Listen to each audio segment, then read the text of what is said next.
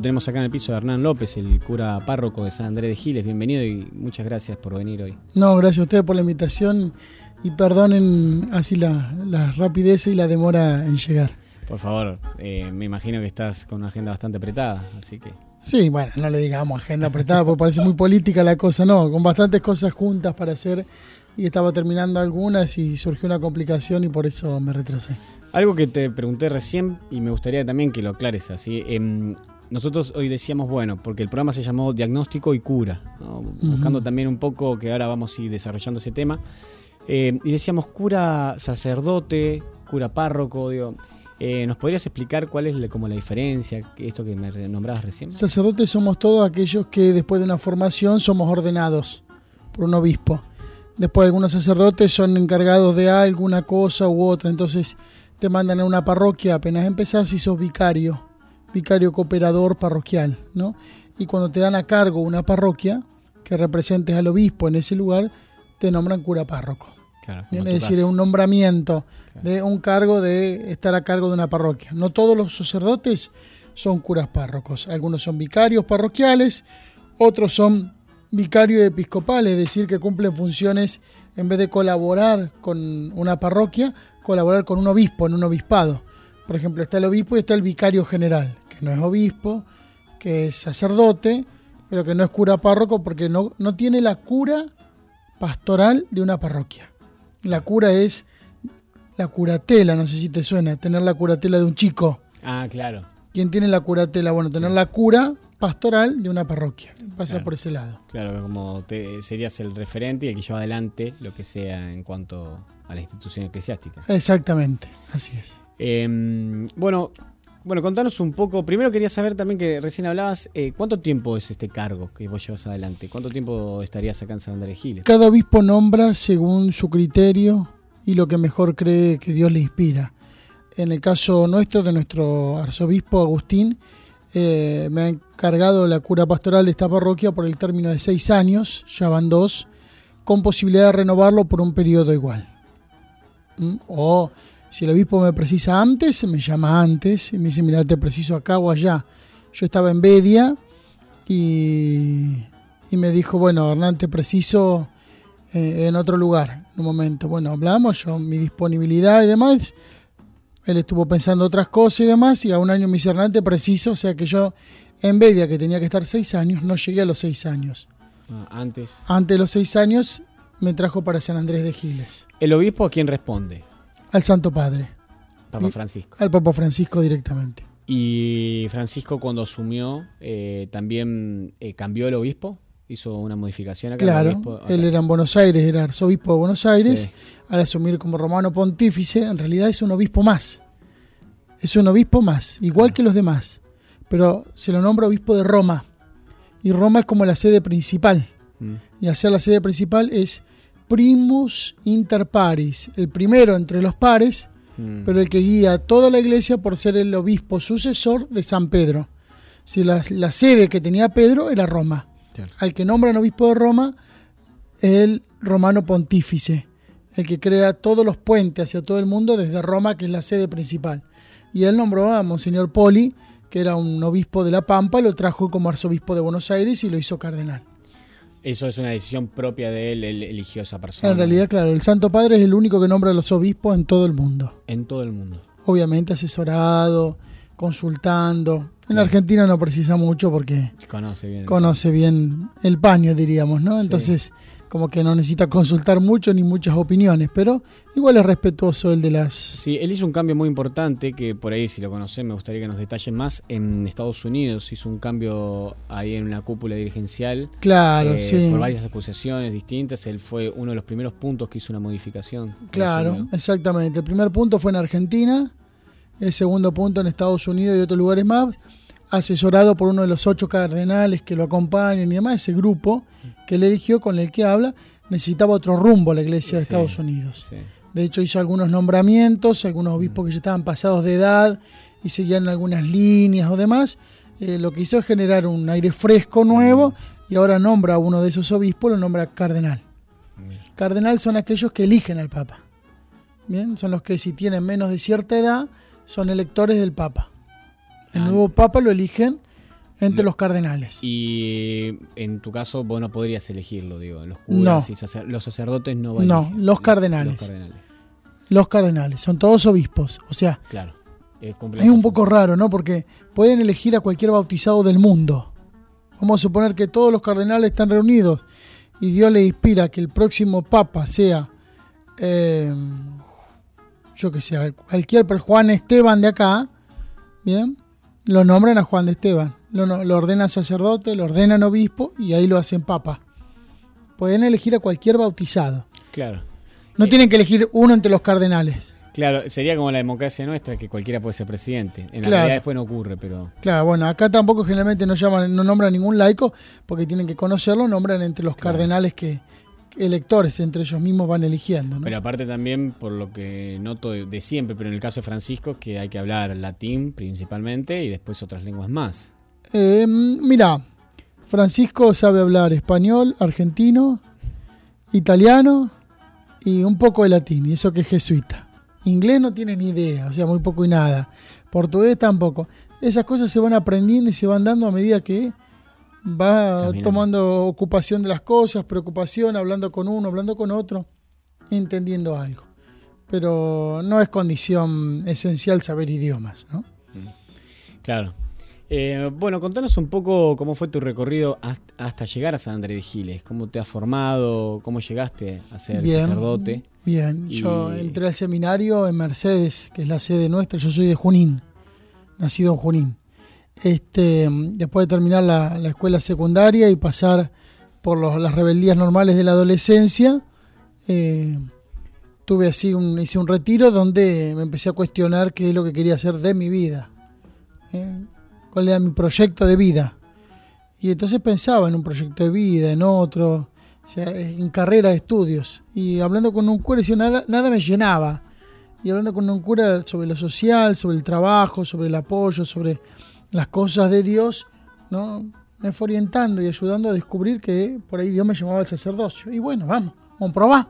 Si no es, uno... Tiene tiempo también para los años de formación son para discernir. No es que es un pichón de cura que va a ser cura, no, es para discernir. Ahí vine a Mercedes, el obispo era Monseñor Emilio Nienovich. Arranqué en Mercedes, eh, eran siete años de formación. En el quinto año, eh, nuestro arzobispo en ese momento era Monseñor Dimonte. Y Monseñor Dimonte tiene la posibilidad de mandar becados a estudiar a Roma, a un instituto, un colegio. Eh, un colegio pontificio y universal. Entonces ahí decidió, no sé por qué, si para sacarme de encima o qué, decidió, o para ver si me, enderezaban un poco, ¿no? Eh, decidió otorgarme esa beca, elegirme a mí y a otros dos seminaristas a ir ese año. Ya había mandado eh, dos en el primer año, tres en el otro año y dos en mi año, perdón, ya el otro estaba allá. Entonces, bueno, Ahí fue donde hice cinco años y medio acá y ahí mismo partí a Roma ah, en agosto del 2002, bueno, sí, en agosto, septiembre del 2002 y allá hice todo el, último año de, estudios de la teología. Después volví en agosto de 2003, fui ordenado eh, diácono, que es el primer orden, el 5 de septiembre en la Basílica de Luján y el 11 de diciembre eh, Dimonte me confirió el, el orden sacerdotal en la ciudad de Junín también, mi parroquia. Y me dio como primer destino ser vicario de mi parroquia. Ah, Nadie profeta en su tierra, te lo aseguro. ¿Mm? Más con las coordinadoras de catequesis, que yo decía, vamos por acá, bueno, nene, está bien, claro, si yo antes era el nene de la parroquia. ¿no? Este, difícil, te digo. Muy difícil. Muy difícil. Eh, luego llegó Monseñor Radrizani y me encomendó la parroquia de Bedia Allí estuve cinco años y un poco más. Y, bueno, y ahora acá ya llevo dos años y un poquito más que me encomendó San Andrés de Giles. ¿Cuáles eran las diferencias que por ahí notás o similitudes con Junín, Bedia, eh, por ahí Mercedes en tu tiempo, Roma en ese momentito? Digo, diferencias que notás en cuanto a la, a la fe y, la entrega de la sociedad. A ver, en las ciudades donde estuve, tanto, Junín es mucho más grande, ¿no? Entonces es una vivencia de la fe distinta. Aparte estaba en la parroquia matriz, teniendo otras parroquias periféricas y demás. Entonces la gente se dividía, ¿no? pero mm, una linda comunidad, se trabajaba bien, era mi propia comunidad también. Este, Bedia, una comunidad que yo llegué y, y por ahí estaba un poco planchada. Este, así que bueno, ahí empecé a, a, trabajar con distintas temáticas, ideas y era realmente una, una, frescura muy linda. Y aquí llegué a una comunidad que estaba un poquito adormentada, no planchada. O sea que, que tenía ese ardor de querer, ¿no? Y noté una comunidad alegre, linda, para trabajar, quizás con, con cosas un poco más difíciles de entender, de convertirse y de convencerse, pero bueno, uno siempre tiene fe de que Dios va actuando igual. Claro. Y aparte, si no, ¿sobre qué trabajaría? Claro, exacto, sí. Pero bueno, a veces estaría bueno no trabajar sobre eso, sino trabajar sobre el compartir y ir profundizando. Eh, lo que pasa es que antes de profundizar hay que ir a la conversión del ABC. Claro. ¿no? Donde mi hermano, aún el más delincuente, es mi hermano, donde si hay un problema de drogas no hay que ocultarlo, no hay que decir no acá no pasa, o las apariencias, sino que hay que asumir las realidades y ponerlas a la luz, ¿no? Eh, recuerdo que mm, yo en Bella trabajé mucho, de hecho hicimos un proyecto muy lindo en prevención de adicciones. Este, y bueno, al llegar acá uno mete las patas en el barro, empieza a caminar por acá, por allá, charla con este, charla con aquel. La forma de pensar que uno tiene llega a unos y otros. Yo no juzgo a nadie, para mí ningún, ninguna persona con ninguna adicción no es ningún delincuente. Bien, es una enfermedad. Yo tengo un hermano, el del medio, que estuvo internado en un psiquiátrico por alcohol hace eh, menos de un año. Siempre para mi mamá al principio era cuando no estaba internado, nada, tiene cuarenta y tantos, ¿no? Era negar, no mamá, digo, es enfermo, es enfermo. Bueno, después del tiempo dio la razón, estuvo internado, ahora salió, está re bien, gracias a Dios, ¿no? Que eso es re lindo también poder vivir el re bien. Sí, para mí siempre fue un enfermo, no un delincuente. Y es una persona que tenía problemas de alcohol, otro tiene problemas con las drogas, otro tiene problemas con el juego, mm. Con un montón de adicciones. Una adicción es una enfermedad, te supera, te excede, rompe tus límites, entonces te enferma. Claro, y hay algunas que como están tan naturalizadas en la sociedad, por ahí no, no se perciben como tal. Claro. Y otras que todavía no están a la luz, como para... También, y otras como todos lo hacen, y bueno, lo hacemos, ¿bien? Todos lo hacen, todos lo hacemos, y no están así. Recién hablabas de, mm, de bueno, eh, sé que trabajas en las cárceles también. Me gustaría que nos cuentes un poco cómo fue que, llegaste ahí, por qué te, dio interés trabajar en las cárceles. Hay mucha gente, de hecho hoy el otro chico que va a salir también a hablar con nosotros, Mauro Vivas, él trabajó mucho tiempo también en cárceles. Eh, me gustaría que nos cuentes tu experiencia, eh, cómo puedes trabajar ahí y qué, cuáles son los logros o, lo que te enfrentás también. Bien, yo empecé a trabajar en una unidad una unidad en, Junín, por esa vocación que uno tiene al servicio y llamado por el obispo a servir en, una cárcel para visitar a los presos, darle acompañamiento y también con el personal. Y así empezamos a trabajar, iba, rezaba con ellos, los escuchaba, eh, siempre eran pedidos, algunos realmente ves conversión, eh, comparas con los evangelistas que mm, tienen otro modo, más de, para mí es alienación. ¿eh? Cantar, gritar, sin criticar, ¿no?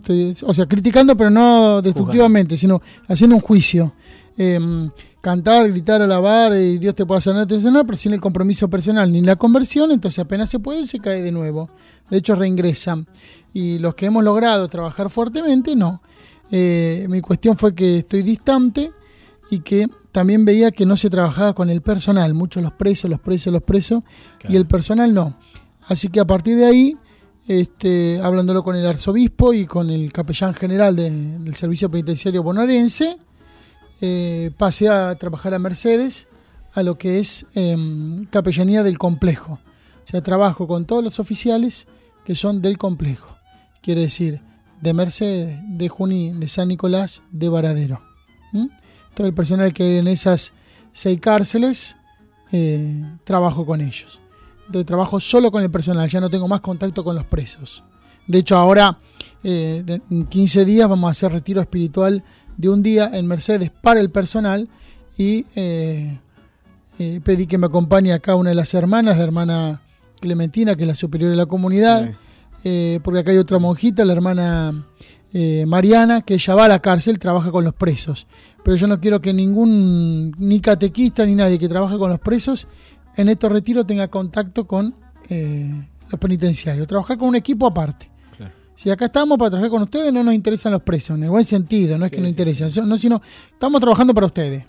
Queremos lo mejor de ustedes. Eh, también algo que por ahí, eh, en nuestro caso que lo investigamos y que nos gusta también ver otras posibilidades, eh, es interesante como los modelos carcelarios son totalmente distintos. Por ejemplo, el modelo estadounidense que el modelo europeo en ciertos lugares, donde no se, los, no se los ve como presos una cosa, el penitenciario otra, y tampoco como alguien que no tiene solución ni salida y se los maltrata. Todo lo contrario, se lo tiende mucho mejor que siempre, se lo acompaña de un montón de lados y ambos generan un vínculo muy fuerte. El que está ahí como resguardando, cuidando o, haciendo de ocultando qué está haciendo esa persona que tiene que estar privada de su libertad. Y el otro también en una situación de poder eh, adquirir conocimientos, mejorarse o salir de las enfermedades, como contabas vos. Em, en ese sentido, como poniendo así como dos paradigmas, eh, ¿cómo notas la prisión en, Argentina? Primero hay conceptos culturales totalmente distintos. Eh, por eso hay que trabajar con los penitenciarios acá. Aún en la Argentina son modelos carcelarios distintos entre las provincias y el federal. ¿Mm? Eh, hay una deficiencia total en nuestro servicio penitenciario bonaerense, total. Em, falta de capacitación y contención en el personal, falta de las cárceles un estado digno donde estén, falta de la valorización del, preso y hacerle entender que, su estar en la cárcel es para reparar y de algún modo devolver a la sociedad, ¿no? Y no trabajar para los jefes, arreglarle los autos a los jefes, hacerle cosita con madera a los jefes, a los jefes, a los jefes, sino a la sociedad. De hecho, se ha empezado en este nuevo gobierno han empezado en Mercedes, por ejemplo, a hacer el pan para todos los comedores escolares de eh, la ciudad de Mercedes. Lo compran, el consejo escolar lo compra, mucho más barato que una panadería, por lo cual a los internos eso les da un ingreso, bien, con el cual después pueden sostener a la familia que generalmente quedan afuera sin sostenimiento. Claro, generar vínculo. Claro, que es lo que, y reincorporación y una profesión. A ver, yo les decía a los alumnos acá en la escuela, decía, eh, lo más raro para mí fue ver un chico chico de 19, 20 años que estaba preso, que salía de la escuela llorando, de la escuela de adentro de la cárcel, de felicidad porque había aprendido a escribir mamá. Y 19 años. Bien. Claro, la sociedad no le dio la posibilidad de escribir mamá. Y antes de llegar a la cárcel, tuvo muchísimos alertas en las cuales el Estado estuvo ausente. Exactamente. Bien. El Estado estuvo ausente. Y existen esas instituciones, hay que hacerlas funcionar. A ver, si es muy chiquito, existe, está em, el servicio local en todos los municipios. El colegio, ¿no? Empezando también por ahí. El colegio. El servicio local en todos los municipios. Eh, el servicio de contención eh, a la víctima. es decir, hay un montón que si todos esos mecanismos funcionaran, nuestras cárceles tendrían, en vez de estar sobrepobladas en el doble, estarían normales o, en descenso. Claro. No digo libres de todo porque siempre habrá, ¿no? Pero por lo menos en descenso. Y no es lo mismo tener una cárcel para 400, 800 internos, como en la mayoría está duplicado o triplicado el número, que tener si está para 400, 300, 200, 400. Se puede trabajar mejor. Sí, absolutamente. Eh, hoy cuando ah, recién empezamos a hablar, hablabas de empezar por el ABC con la gente, ¿no? De empezar con las bases, que por momentos es preocupante de los discursos que imperan en la sociedad. ¿Cómo mm, ves en, esta cuestión la relación que tiene la sociedad con los presos, ¿no? los chicos de gorra o el villero? Digo, la estigmatización, claro, el estereotipo que hay sobre eso. Eh, si, si, estás viendo o cómo trabajás vos para que poder hacer un cambio y decir, che, pero ese soy yo prolongado. O hay, eh, hay, hay una falta de la sociedad o mi egoísmo no me deja ver eso. A ver, yo siembro, no sé quién cosechará o qué. ¿No? Yo eh, hay muchos que son que lo reconocen en un diálogo personal profundo lo reconocen. Sí, a veces uno porque viene con la gorrita puesta, yo le digo, a veces porque viene con esto, yo le digo, no sé por qué necesidad tienen, yo le digo, qué bien que en el boliche no pueden estar ni con gorra ni con camiseta de fútbol, bien, qué bien que esto, que se ponga el límite acá, qué bien, y le dicen, pero después, mira, uy, eh, ese de gorrita no le habló el vidrio o no, eh, es todo un proceso que hay que hacer. ¿No? Es todo un proceso, ¿sí? Antes un pantalón ajustado con unos zapatos de punta era un rolinga. Ahora rajunia la galletita.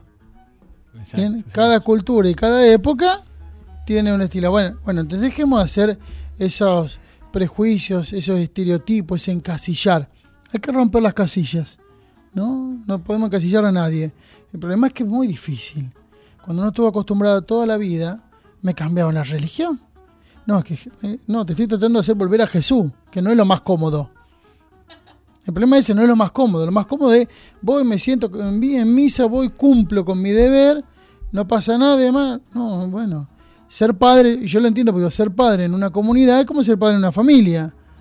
Es más fácil decirle a tu hijo todo que sí, que todo está bien, no te trae, ¿no? Pero después dejaste un problema, dejaste engendrado más que un hijo, un engendro. Decir que no, poner límites, decir las cosas van por acá, aunque a algunos no les guste, a mí me corresponde, lo que Dios me pide a través del obispo. ¿Bien? Acá no hay democracia en la iglesia. Hay que entender eso. Es decir, acá es cristocracia. Es decir, Cristo es el que decide quién está en cada lugar a través del obispo, sí, a través de las personas, a través del obispo. El obispo creyó que lo mejor para Giles soy yo. Si estaba equivocado él, estaba equivocado el Espíritu Santo, bueno, y él sabe quién soy yo. Por lo cual, si al final del camino se equivocó, bueno, pediremos perdón a Dios, al único que tengo que pedir perdón, ¿no? Eh, pero uno tiene que ir siempre con las convicciones y no con las comodidades, ¿no? Como, por ejemplo, la justicia, ¿no? Y aquí por ahí no podamos coincidir. Pero la otra vez un juez me decía, eh, en un, decía en un diálogo em, que se acuerdan el médico que tiró y mató al otro, que la otra persona tenía el revólver bajo la cola. ¿Bien? Si te está apuntando y vos le tirás, ¿qué va a hacer? A ver, levanto la cola, guardo el revólver y saco la mano. No, el tiro te hace tirar el arma al costado, te hace tirar el arma. No quiero defender ni una postura. el juez no tiene que actuar porque 8 millones de personas o 32 millones de argentinos le digan esto es así. El juez tiene que actuar según lo que él ve. No bajo las presiones, porque no está para hacer lo que la gente quiere, está para hacer lo que la justicia le pide. Y mientras nosotros estemos bajo eh, nuestra Constitución Nacional, que adhiere a todos los derechos humanos como constitucionales, lo siguiente, dice, pero Estados Unidos le pegan un tiro, pero Estados Unidos es el único país que no adhiere a los derechos humanos. Sí, totalmente. Es el único. Que no es un derecho menor. los, los mata quien como quiere. Está bueno, el problema de ellos. Ellos no adhieren, nosotros sí. Si adherimos, esas son nuestras reglas. Entonces el juez para qué está? Para ver el hecho, objetivamente decir, bueno, a ver acá, estaba el arma abajo. Bueno, doctor. Y me asusté, tiré, bueno, a ver, no sé cómo seguirá el caso, pero a ver, pero mm, no lo voy a dejar libre porque el hombre no le estaba apuntando a usted. Pues si le estaba apuntando, el arma tiene que caer en otro lado, no abajo de. No importa si es de juguete o no, eso no entra en consideración, porque vos te, apuntan y. ¿Qué, señor, es de juguete? ¿O va a tirar? No, y te defendés, perfecto, pero si no te estaba apuntando, ¿por qué tirar a matar? Está bien, la desesperación es otra cosa y demás, pero todo eso entra en consideración secundaria, segunda, atenuantes, agravantes, pero lo que hace el juez tiene que obrar según no lo que les guste a los demás. Todos queremos que, pero si al juez le parece que no, todos quisiéramos que los chicos de 14, que yo no, pero 14, 15 años ya están delincuentes y que todos presos. Y el juez dice, no, la mejor solución es tratar de darle más educación y ayudarlo. Y sabemos que si lo metemos en la cárcel, lo llevamos por el camino delictivo. Lo tenemos que tratar de poner en la sociedad. Y sí, y es un grano y molesta. Y bueno, hay que asumirlo. Hay que hacerse cargo. Es más fácil también ver a un chico delincuente que a un abogado delincuente, a un empresario delincuente, Totalmente. A, un, político delincuente, gente de guante blanco, como se dice, ¿no? Siempre. Bueno, también vos fíjate, tienen que estar todos presos, todos presos, todos presos. Esperá, que se compruebe que tiene que estar preso. Tiene que estar libre, libre, libre. Pará, que el juez lo decida. No la mayoría. Esto no es que levantamos la mano y elegimos. Bien, si no estamos de acuerdo, perfecto.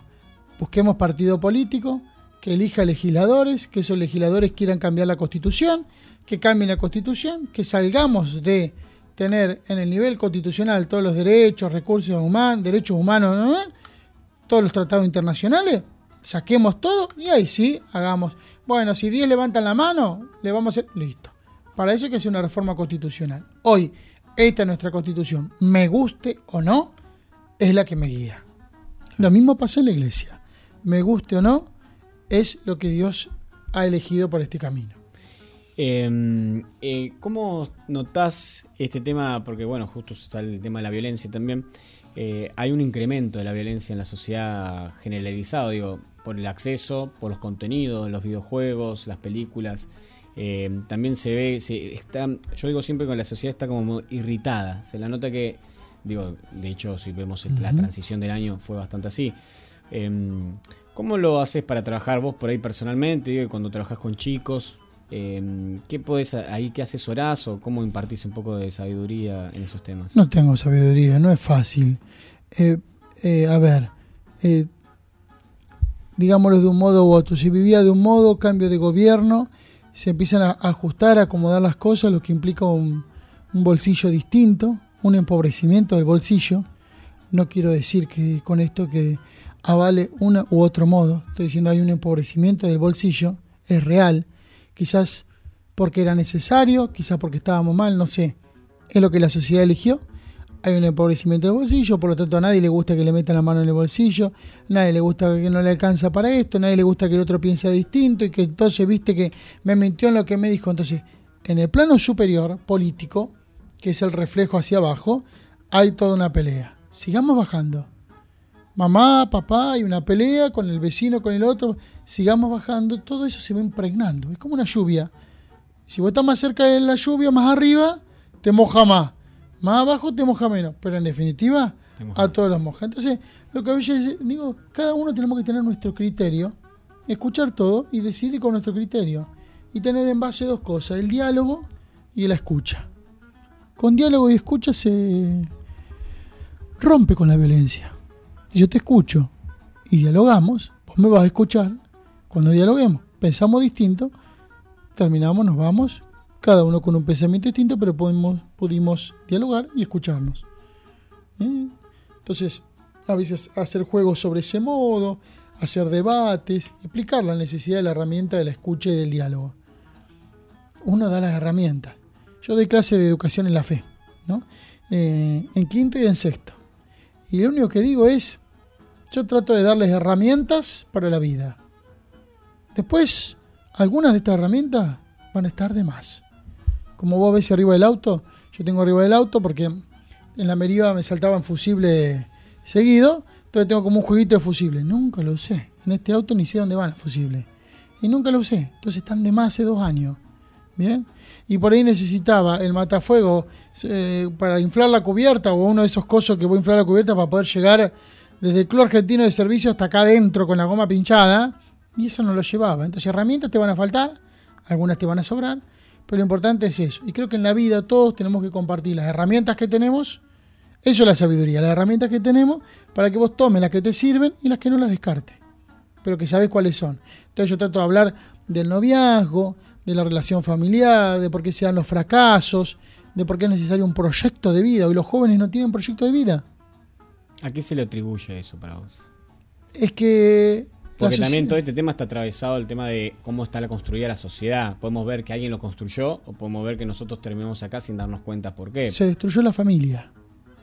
Desde todos los aspectos. La familia, bien, y acá no estoy diciendo que tiene que ser casado por la iglesia, no sé si es mamá, papá, mamá, mamá, papá, papá. Se destruyó la familia. Eso es lo que se destruyó. Desde todos los aspectos. Empecemos el primero. Eh, la mesa del domingo, por ejemplo, que es una pavada, ¿no? La mesa del domingo. Eh, algunos laburan el domingo y no pueden compartir. Desde que se empezó a trabajar en los supermercados, por ejemplo, los domingos, no digo acá, estoy hablando, todo empezó en cadenas grandes, ¿no? Ah, bueno, el culpable es la empresa. Perdón, ¿vos fuiste a comprar un domingo? ¿Y por qué decís que la empresa? Si no va nadie, la empresa los domingos no va a abrir. Destruimos la familia no se destruyó. Somos actores de la destrucción. Bien, se abre un supermercado. Bien, ah, vamos a hacer las compras los domingos que es el día que yo puedo. Ah, bueno, andásela el domingo. Vos sos responsable de que el domingo haya un repositor, haya un cajero que no esté con su familia. Bien, entonces si nosotros ser. Eso es una pequeña cosa. Bien, el chupete electrónico, el televisor, que está prendido, entonces estamos todos. Uh, Y si no es con TN, es con Telefe, con el Canal 11, los de Aire, los de Arsat, los de Airput, los que quieras. O está, sí, está ahí el televisor y el televisor está ahí. Fíjate que hay gente que está aburrida, no sabe qué poner y pone National Geographic, Animal Planet, y vos decís, en la vida me sentaría a mirar cómo el cocodrilo come. Jamás. Y está puesto. ¿Por qué? Porque nos tenemos que poner a hablar y mirarnos la cara. ¿Y qué decimos? Mm. Y antes hablaban y compartían. Entonces hoy el chupete electrónico, el trabajo, la falta de compromiso, la falta de responsabilidad, eh, lo psicológico ha entrado muy en juego, el estrés que todo eso genera. Entonces, no quiero problemas. Entonces, si tu hijo genera problemas, no me los digas, no me los quiero enterar. ¿Bien? Y así es donde tu hijo sigue un camino y así es donde se, rompe, se rompió la familia. Diríamos la, la, la mesa chica donde todo se decide en casa, la familia. Nombrabas algo que es interesante en este caso cuando uno ejerce algo, está eligiendo. En el caso del consumo, cuando nosotros compramos, estamos eligiendo comprar eso, estamos apoyando ese producto, estamos apoyando esa actividad. Por recién nombrabas esto de ir a comprar un domingo, por ejemplo, pero esto también se podría ver con la prostitución y con tantos otros temas, ¿no? Ah, a medida que yo consumo eso, digo, hay, hay un insight, ¿no? Hay que hacer una reflexión Claro, ¿por qué trata de persona? Porque, porque alguien la consume. alguien la consume. Porque, claro, todo es porque hay alguien que. Pero te repito, se destruyó la familia. ¿Por qué esa persona va a buscar una prostituta? ¿Bien? ¿Por qué la va a buscar? Algo le falta en casa. Algo no construyó, algo no encontró, algo no tiene, algo. Falló el diálogo. El Papa la otra vez decía, y bueno, entre la familia que vuela algún plato en la semana, está bien. Lo importante es nunca irse a dormir peleados. Y es verdad, uno tiene que resolver todo. La cama es el lugar de las soluciones. Donde uno va, bueno, perdóname, bueno, bueno, bueno. Ahí es donde se tienen que dar las soluciones. ¿Bien? Claro. No podemos pelear porque pensamos distinto. Una pareja si es igual, es monótona.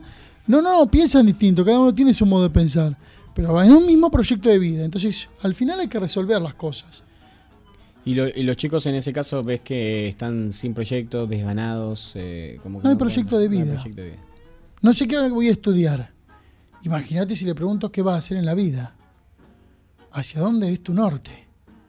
Si no saben qué van a estudiar. Algunos sí saben que van a estudiar, pero más de eso no sé.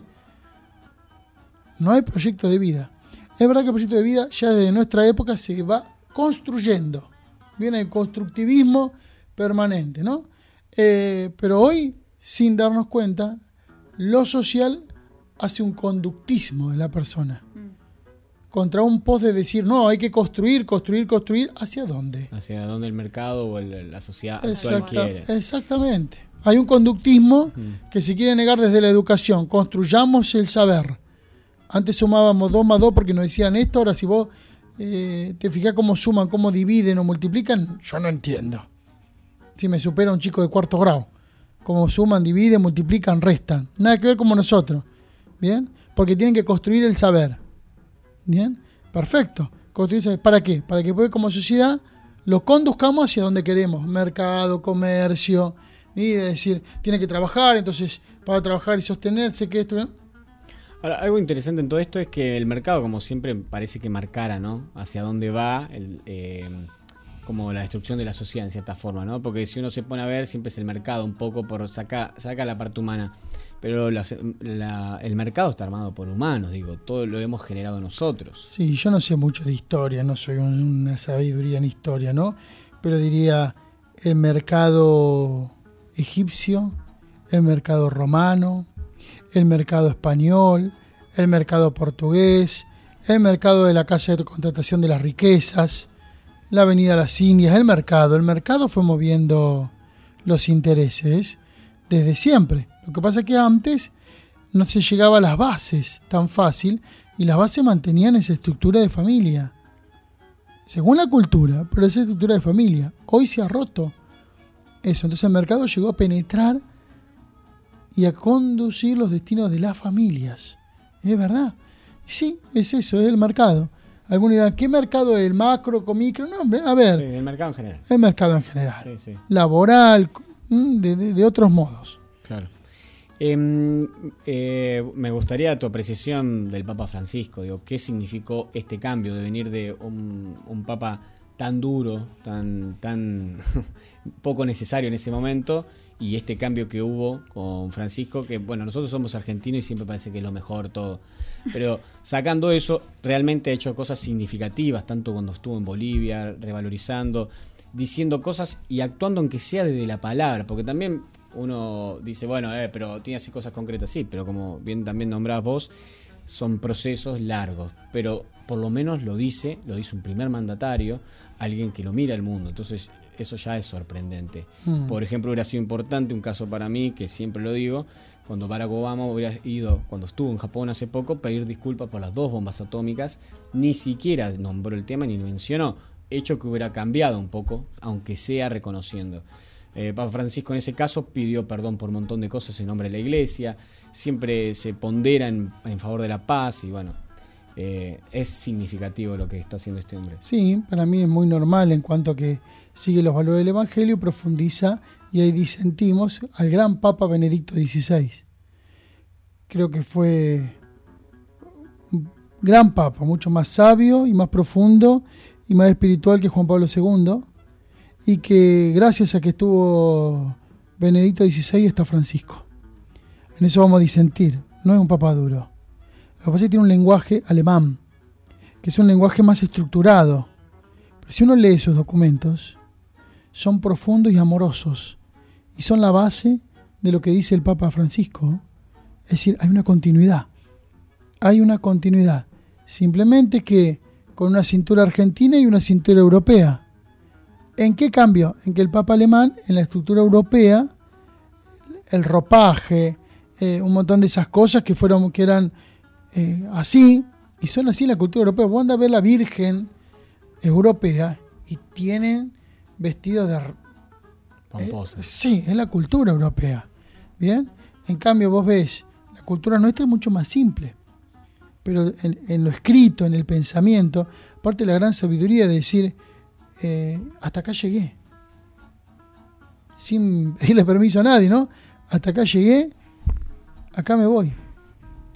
Yo no vi igual gestos de este papa que nombras vos. De Lo que pasa es que no llegó, no, no llegó a hacer gestos así, porque creo que se encontró con otros muros mucho más grandes que tuvo que empezar a derribar. Otros muros mucho más grandes. Entonces los derribó desde el modo eh, alemán, que es el diálogo, el hablar, pero por ejemplo la tolerancia cero con la pedofilia fue el Papa Benedicto el que le dio un, un corte un corte de tolerancia cero en todo el mundo bueno, y el gesto a los pedófilos. Papa Francisco cuando ni bien asume cambiando la cúpula claro, en Estados Unidos. Exactamente. Él no llegó. Benedicto cambió otras cosas, ¿no? Pero esas no llegó. No llegó a salir hacia afuera. En cambio, Francisco entró y, como todo argentino, atropellado para adelante. Y como él en su mentalidad y sabiendo y acomodó con ocho cardenales, a ver, tac, tac, tac, tac, tac, cambió la cúpula dentro del Vaticano mismo. Sí. Bien. Eh, hizo una, está haciendo una reforma de la curia y intercedió en todos los países. En todos los países fue intercediendo. Y de hecho ahora crea eh, muchos más cardenales electores y elige para que todos los países estén representados. Dice que todos los continentes estén bien representados para elegir al próximo papa. ¿Cómo se para, ya que estamos hablando de Europa, cómo se para mm, la iglesia ante el hecho de los emigrantes, inmigrantes excluidos de sus países? Llamémoslo como quieras porque etiquetas hay un montón. Eh, que está ocurriendo en este momento en Europa que cada vez se hace más eh, visible ¿no? y profundo. Que todos le tenemos que abrir las puertas. Yo a veces escucho. Y escucho a algunos que tienen apellido italiano, que rajaron de Italia y acá les abrieron las puertas, diciendo yo ni loco, no, no, yo. Digo, tienen apellido italiano, español. Que se vuelvan a Italia o que se vuelvan a España y dejen estas tierras para inmigrantes que necesiten entonces estoy diciéndolo medio al extremo, ¿no? Pero es decir, a todos tenemos que dar lugar, todos son hermanos. Nacieron bajo una tierra, en Haití no puede ser. A ver, no puede ser que acá, no puede ser que en Argentina, que es un país del primer mundo, no. Entonces hablemos, no puede ser que en Argentina se pueda salir, haya familias que puedan salir a comer a restaurantes y en Haití haya 750 mil personas que estén en la posibilidad de morirse de hambre. Y nosotros salimos a comer a restaurantes. Me incluyo, digo nosotros. No quiero decir ustedes o algunos, nosotros. Nos damos el lujo de salir a comer a un restaurante y tenemos hermanos que Y pero allá Haití se tiene que, se tiene que, ¿con qué recursos? ¿De qué modo? Ayudémonos. Entonces, abramos nuestras casas para que pueda venir uno, otro, para que entren, para que tengan lugar. Abrir la puerta de la casa. Entonces, al abrir la puerta de la casa, vos le das lugar a un hermano. Un hermano que no tiene la misma posibilidad que tenés vos. Y que no nació en tu patria. Entonces, el inmigrante habría que abrirle las puertas. Especialmente en Europa, que es donde llega más fácil, más rápido. Bien. Y que también son los que más metidos están en el asunto. Claro, pero nosotros también. Claro, exactamente, pero porque a ver, sí, vengan, no hay problema, pero sale mil euros un avión, ¿no? Es decir, bueno, igual acá nosotros tenemos problemas de inmigrantes de que los Sí, han traído engañados como lo que son orientales, se los han traído engañados algunos chinos, demás, y los han traído engañados y han llegado acá y están viviendo en condiciones infrahumanas en los supermercados. Este, también hay de eso, tenemos esos inmigrantes acá. ¿Te parece también que hay un momento donde hemos llegado a una especie de barbarie como, o una decadencia en la cual cualquier cosita que me saque un poquito ya estoy mejor? Entonces nunca estamos bien, porque siempre podemos estar mejor, digo, ¿no? Usando ahí bien el, el lenguaje.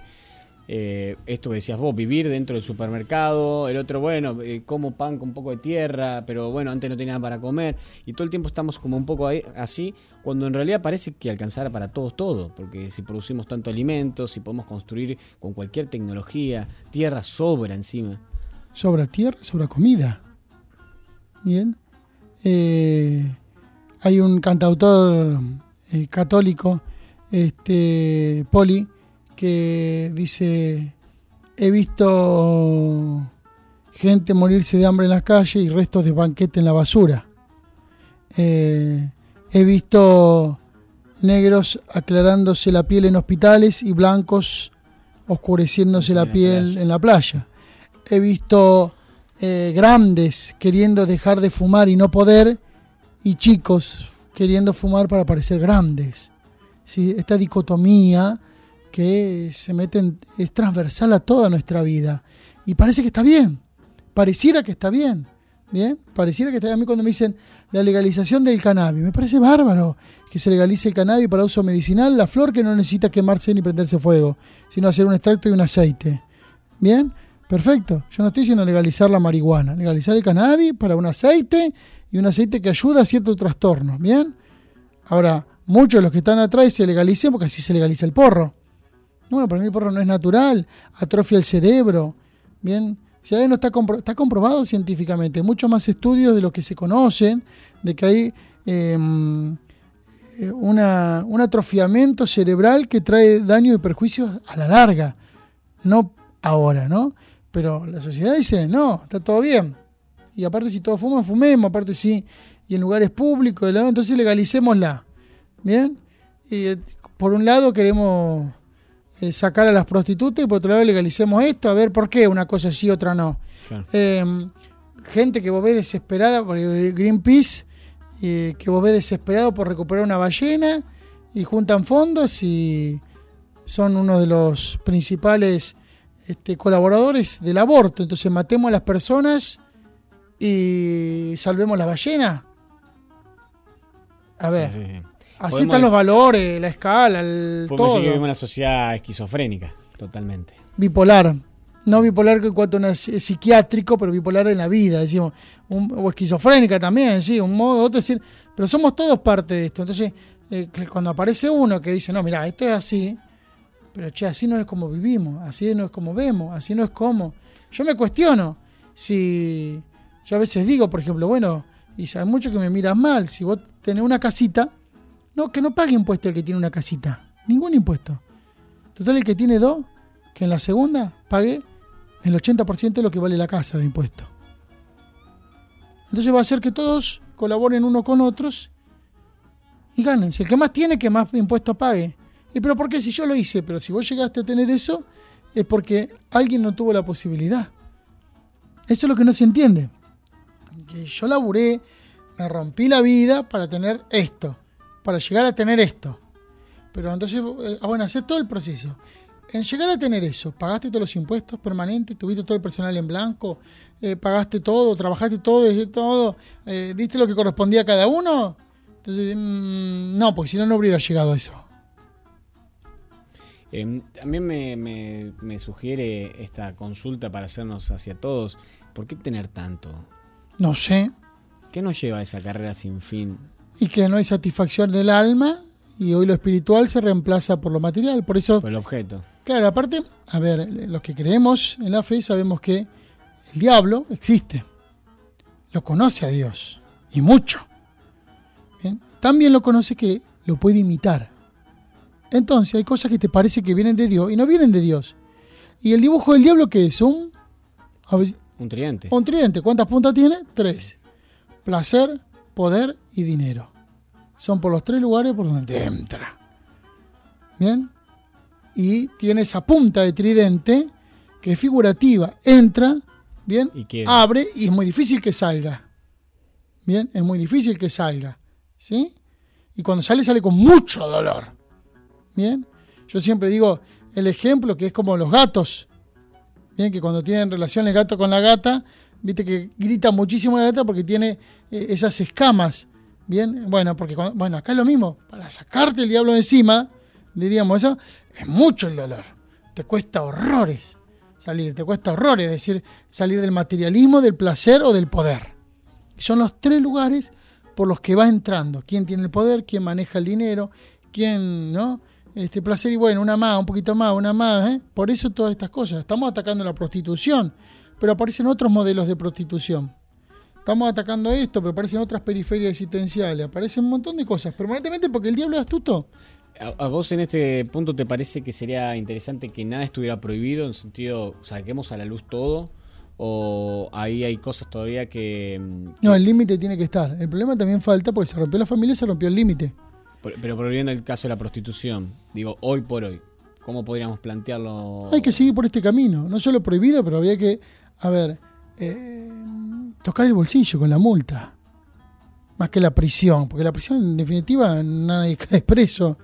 Tocar el bolsillo con la multa. Te encontramos con una prostituta y bueno, te embargamos al 50% del sueldo durante tanto tiempo para darle a esta prostituta con la que te encontramos el pago de un alquiler para donde pueda vivir sin prostituirse.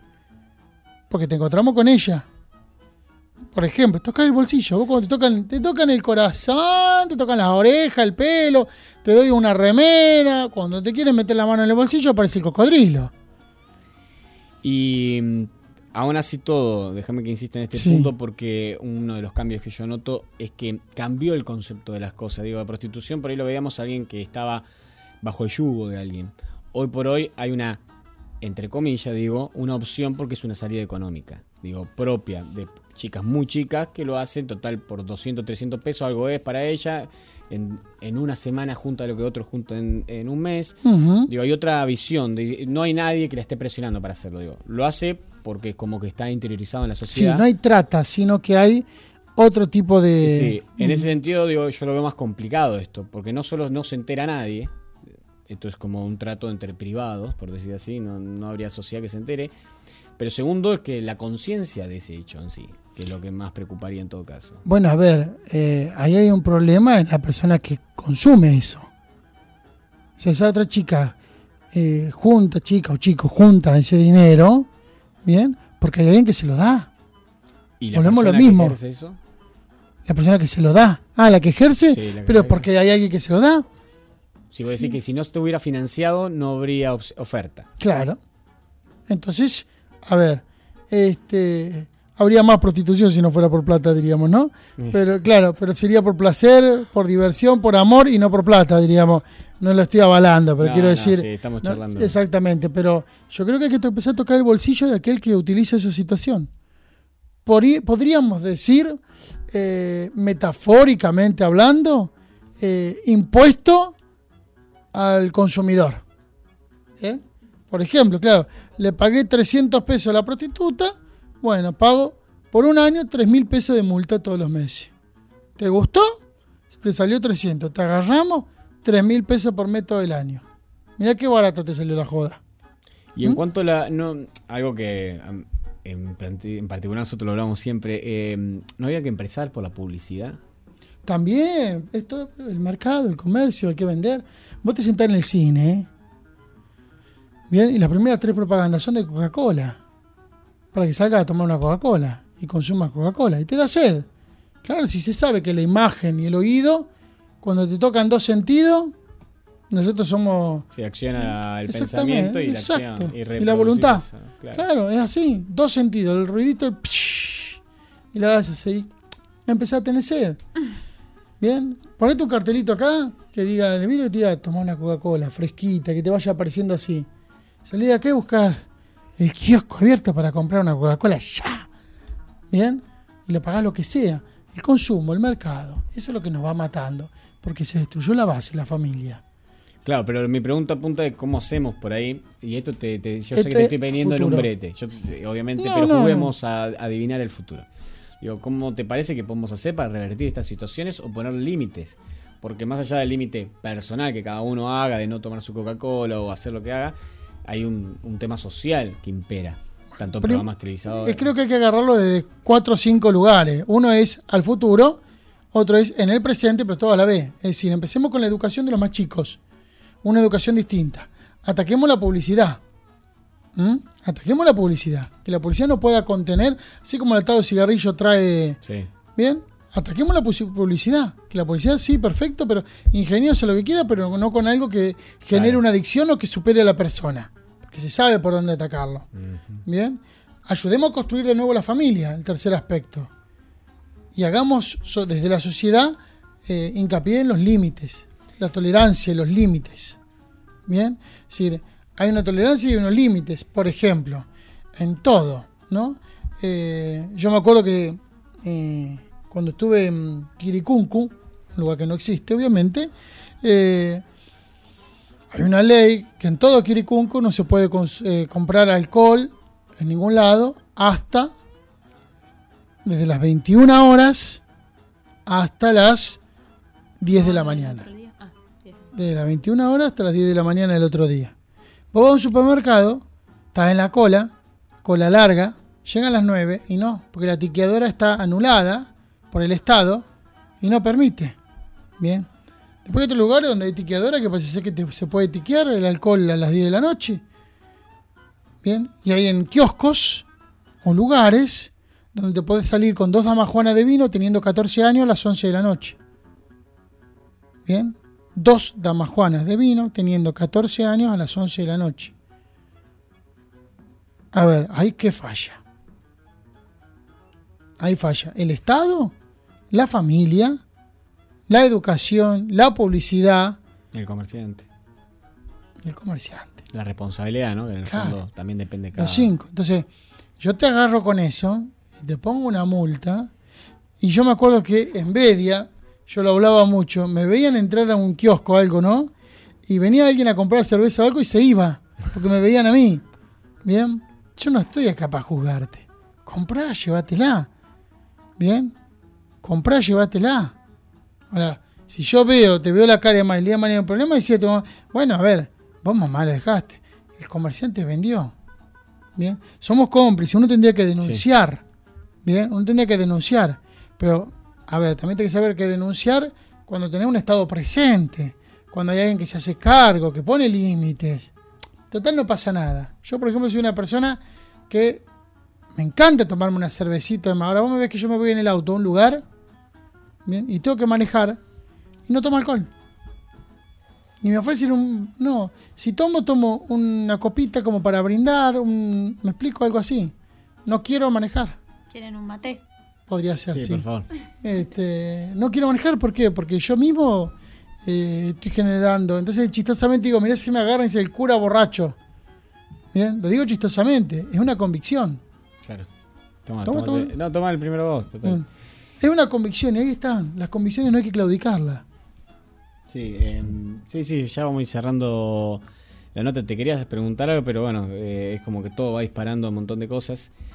Eh, en cierta forma estamos en una sociedad mucho más compleja que en otros tiempos. Todo está atravesado todo por todo. Sí. Eh, la tecnología también ayuda en eso. Eh, te quería preguntar, ya que hablábamos tanto de la familia, ¿cómo es la visión por ahí tuya o de la iglesia o, o de cómo fuera el organismo sobre la familia? Porque vos decías hay que recuperar la familia, pero la familia también hoy es distinta. La familia puede haber dos hombres con hijos adoptados, puede haber dos mujeres con otro hombre, digo, la familia realmente ha cambiado en su forma. Sí. Eh, No en el fondo, pero sí en la forma. exacto. El fondo es el mismo. Amor, diálogo, límites, tiempo para uno, tiempo para la familia. Ponele el estereotipo, el modo que quieras. ¿Bien? Pero están faltando ese fondo. Eh, Estamos hablando de los modos de ser, pero no del ser. El fondo. ¿Bien? Son dos hombres, dos mujeres, se aman. Bendito sea Dios que se amen. ¿Quién va a estar en contra de que se amen? ¿Bien? Ni la iglesia, ni yo estamos en contra de que se amen. ¿Bien? Em, algunos dicen, sí, hay hijos que están mejor con ellos y demás. Bueno, esa fue la decisión, están. Sí, bueno, a ver, pero que no falte el diálogo. Bien, que no sea la imagen de que pudimos adoptar y tenemos dos nenes. No, no, que los tenga porque querés en una sociedad mejor, donde haya diálogo, donde haya límite. Mirá, hoy los padres quieren ser amigos de los hijos. Primer grave error.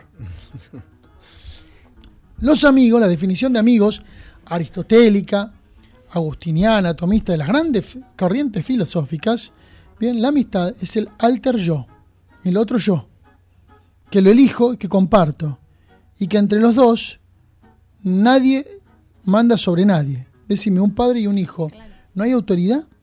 Sí, pero hay autoridad para algunas cosas. No, no, o hay o no la hay. Entonces no puede haber amistad.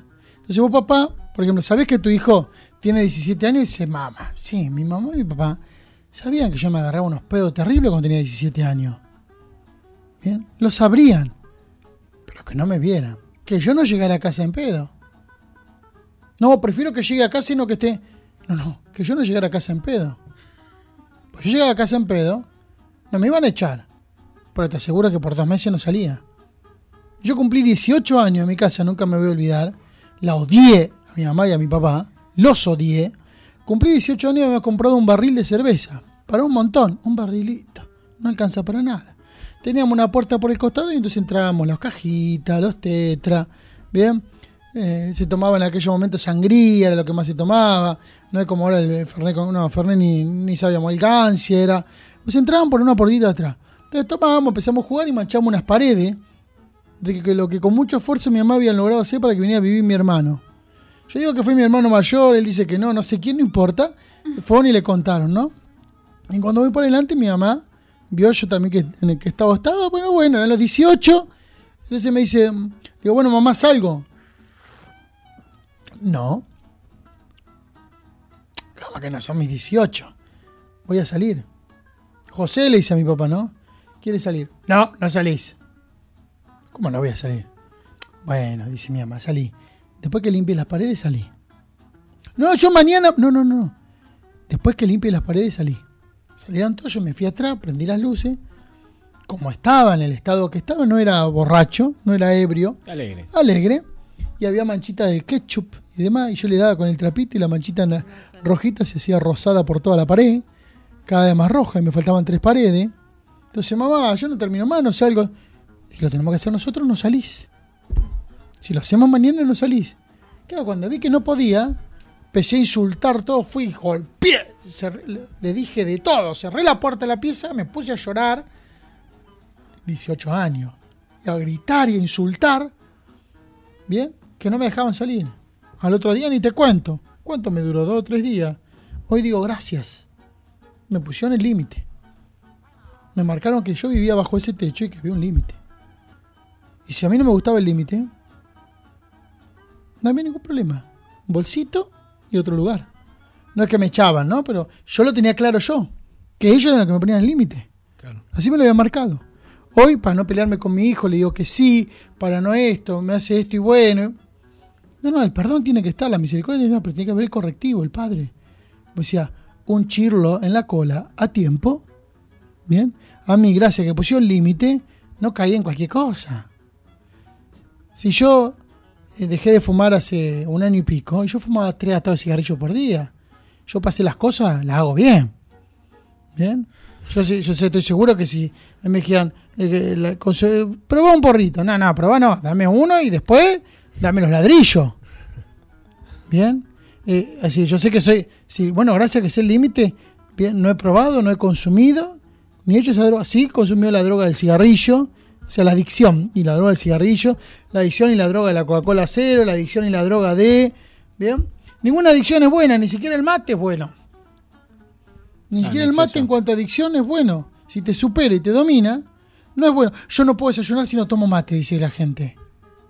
Ya está, te supera y te domina, sos adicto al mate. Empezás a desayunar de vez en cuando un té y demás para que no te genere esa adicción. Claro. Para que no te genere esa adicción, porque después te pones intolerante. Bien, cambia. Bueno, y el tema de los otros que decían los límites. Poné límite. Bien, Y sí, el límite cuesta. Y sí, el no es lo más difícil. Pero ni te cuento después lo agradecido en la vida que van a estar tus hijos de todos los no que le pusiste. Eh, bueno, podríamos, como siempre, seguir charlando todas las dos horas con vos. Eh, te queremos agradecer, tenemos que hablar con Mauro ahora en minutitos ya. Sí, está Eh, bien. Así que te agradecemos mucho que hayas venido al programa y poder hablar así, eh, tan tranquilo y hablar por todos los temas. La idea es esa también, ¿viste? Conversar un poco e intercambiar, como decías vos, pensamiento y discusiones. Tengo un saludo de Gustavo Helves Ah, Gustavito. y también me dijo, y mandanos saludos para el, para el bar de Calo que los vamos a estar escuchando. Así que le mandamos un saludo a todos. Sí, allá. sí. Este. em, te mandamos saludos, Gustavito. y ayudá a acompañar a tu mamá y tenerla cortita, ¿no? Que la tenga cortita la madre. Este. y yo estoy dispuesto siempre, y yo soy así. Hablo con la libertad de los hijos de Dios, y hablo lo que pienso, y por ahí me puedo equivocar en, muchos aspectos, pero son las convicciones. Si alguien me hace caer una convicción, justamente estoy dispuesto siempre a cambiar. ¿Bien? Estoy dispuesto a cambiar. Hasta ahora en estas cosas, en algunas he cambiado. Sí, sí. Yo en algún momento pensé que el, el porro era mejor que el cigarrillo. Yo que fumaba mucho cigarrillo. Porque todos me decían, y un porrito los viernes o los sábados y nada más. Y vos fumabas todos los días. Bueno, cuando uno empieza a investigar, y empieza a investigar, empieza a estudiar, no a leer, a estudiar y a investigar, se empieza a dar cuenta de que los efectos que genera el cigarrillo son cancerígenos pulmonares. ¿Bien? Que podés caer en un cáncer o no. En cambio, la marihuana, el cannabis quemado, produce una amonía con una fuerza que quema y quema. Quema el modo, te quema la cabeza el modo de decirlo, ¿no? Que no adormece, sino que mata las neuronas. Las mata. Tenemos mu- muchísimo, es verdad, no nos mata todas, ¿no? Claro. Bien, eh, una, un- un- una línea de cocaína mata lo mismo que eh, 100 porros. Bien, y habría entonces- que ver una Coca-Cola cuánto mata. no, no mata ninguna neurona. La Coca-Cola no mata ninguna neurona. Es una adicción. Hay que, no hay que dejar que te sea adicto, pero no mata ninguna neurona. No, tiene Bien. que ver más con el azúcar quizás. Sí, sí, puede ser. Yo sé que soy diabético, pero está la coca cero, genera adicción también. Por ahí se suicidan las, las neuronas al ver las publicidades de Coca-Cola. Ah, bueno, puede ser, pero estoy hablando. Yo digo, uno para no esquivar el bulto, digo, la, la marihuana, que tanto es así, eh, si uno se pone a investigar bien, yo ahora el año que viene empiezo un, un magíster en la Universidad de El Salvador, ¿bien? Eh, y empiezo uno sobre prevención de adicciones. Digo, a ver si hay alguna chapita atrás para que cuando uno hable, eh, Claro. diga, mira quién habla, Sí, porque aparte hay mucha desinformación. Hay mucha información que produce la desinformación. Hay tantos estudios de tantas cosas que uno muchas veces no puede encontrar qué es lo verdadero. Claro, exacto. Y aparte, bueno, el comercio moviliza todo. Por lo tanto, hay mucha información que por detrás está apoyada por el comercio Sí, y una sí, ideología, exactamente. Por eso los celíacos, los celíacos, por ejemplo, es muy caro hacer un estudio de celiaquismo. Entonces, una empresa quiere imponer, eh, llevar al mercado algo, eh, tiene que tener el loguito, es carísimo Es pagar el loguito. En este sentido me llama la atención que las empresas no estén atrás y no hablen de la marihuana. Cosa que en Uruguay, por ejemplo, que ahora se legalizó, eh, parece que desapareció Uruguay de, de Latinoamérica, no, no se habla más. Es sorprendente ese hecho, como eh, se dejó de hablar y de las empresas mismas no hablan, es un asunto que como no se toca. Veamos unos años más eh, los resultados, cómo va. Este, veamos, nada más. Yo que sé, por ahí me equivoco. Y si me equivoco, ojalá esté equivocado por todos los que consumen y por ahí creen que están en bien y el que estoy equivocado soy yo. ¿no? Eh, tengo esa convicción, repito, apoyada científicamente. No me gusta hablar por lo que escucho. Bien, Claro, no me más gusta hoy que hay acceso a la información que está ahí a una búsqueda en Google. Sí, por eso tampoco me gusta mucho por eso, ¿no? Hay unos estudios en Canadá, por ejemplo, eh, hay un estudio en Polonia hecho, en Polonia este, trabaja muy fuerte porque en Ámsterdam sabrán que hay una legalización, bueno, Ámsterdam está en camino a penalizarla, ¿bien? Ya está penalizado que vos no podés consumir alcohol con marihuana juntos, Sí. que en un local no podés entrar y En consumir la vía pública no podés consumir alcohol. ni alcohol ni marihuana en la vía pública. La podés consumir, pero en un lugar encerrado. y no podés consumir junto con el alcohol. ¿Bien? Ni alcohol ni en la vía pública caminando, Sí, ni sí, nada. no. Ninguna de las dos cosas podés, solo en los lugares o adentro de tu casa además, pero en los bares, que ahora no me acuerdo el nombre que tienen, Coffee shop. eh, exactamente, no podés consumir alcohol y, No, y marihuana. y marihuana juntos, ¿bien? Este, y la última sobre ese tema tan, tan simple y tan común, eh, si es tan buena, no sé por qué no se puede donar sangre si consumiste marihuana. Está prohibido. Entonces, donar sangre es algo que hace también a la salud. Es tan bueno. Un tatuaje, sí, porque la aguja puede haber tenido Claro, Bien, contagiada, entonces uno no sabe por el periodo de ventana de seis meses y demás. Pero si vos consumiste en los últimos seis meses marihuana, no podés donar sangre. Claro. Así que tan buena es, che, que no se puede donar sangre. Eh, eso da para una charla Ujú. mm, profunda. Más ahora que hay un proyecto para permitirla con uso medicinal. tratar esta semana. Sí. Sí, es que yo que me parece perfecto. sí, sí, sí, por eso. Pero, Pero es un tema. el aceite. El aceite sí, que sí. se hace de la florcita y que no se quema, ¿no? Entonces, me parece que eso atrás no traiga otra movida, pero yo digo esto simple. Sí, sí. A mí quiero donar sangre, me hace, puedo donar sangre, me hace bien. Si consumí marihuana en los últimos seis meses, por favor no donar sangre porque tu sangre no sirve. No se puede donar sangre habiendo consumido. Eh, bueno, buenísimo, Hernán. Gracias. Pasa que veo. No, no, está. Cuando quieran otra vez, Sí, totalmente. nos de acuerdo, no hay ningún problema. La tranquilo que vamos a estar hablando. Y te agradezco que hayas venido, todo el programa te agradece que tu presencia acá y poder hablar así, tan, tan Gracias a directo y usted. simple. Gracias a usted por la invitación.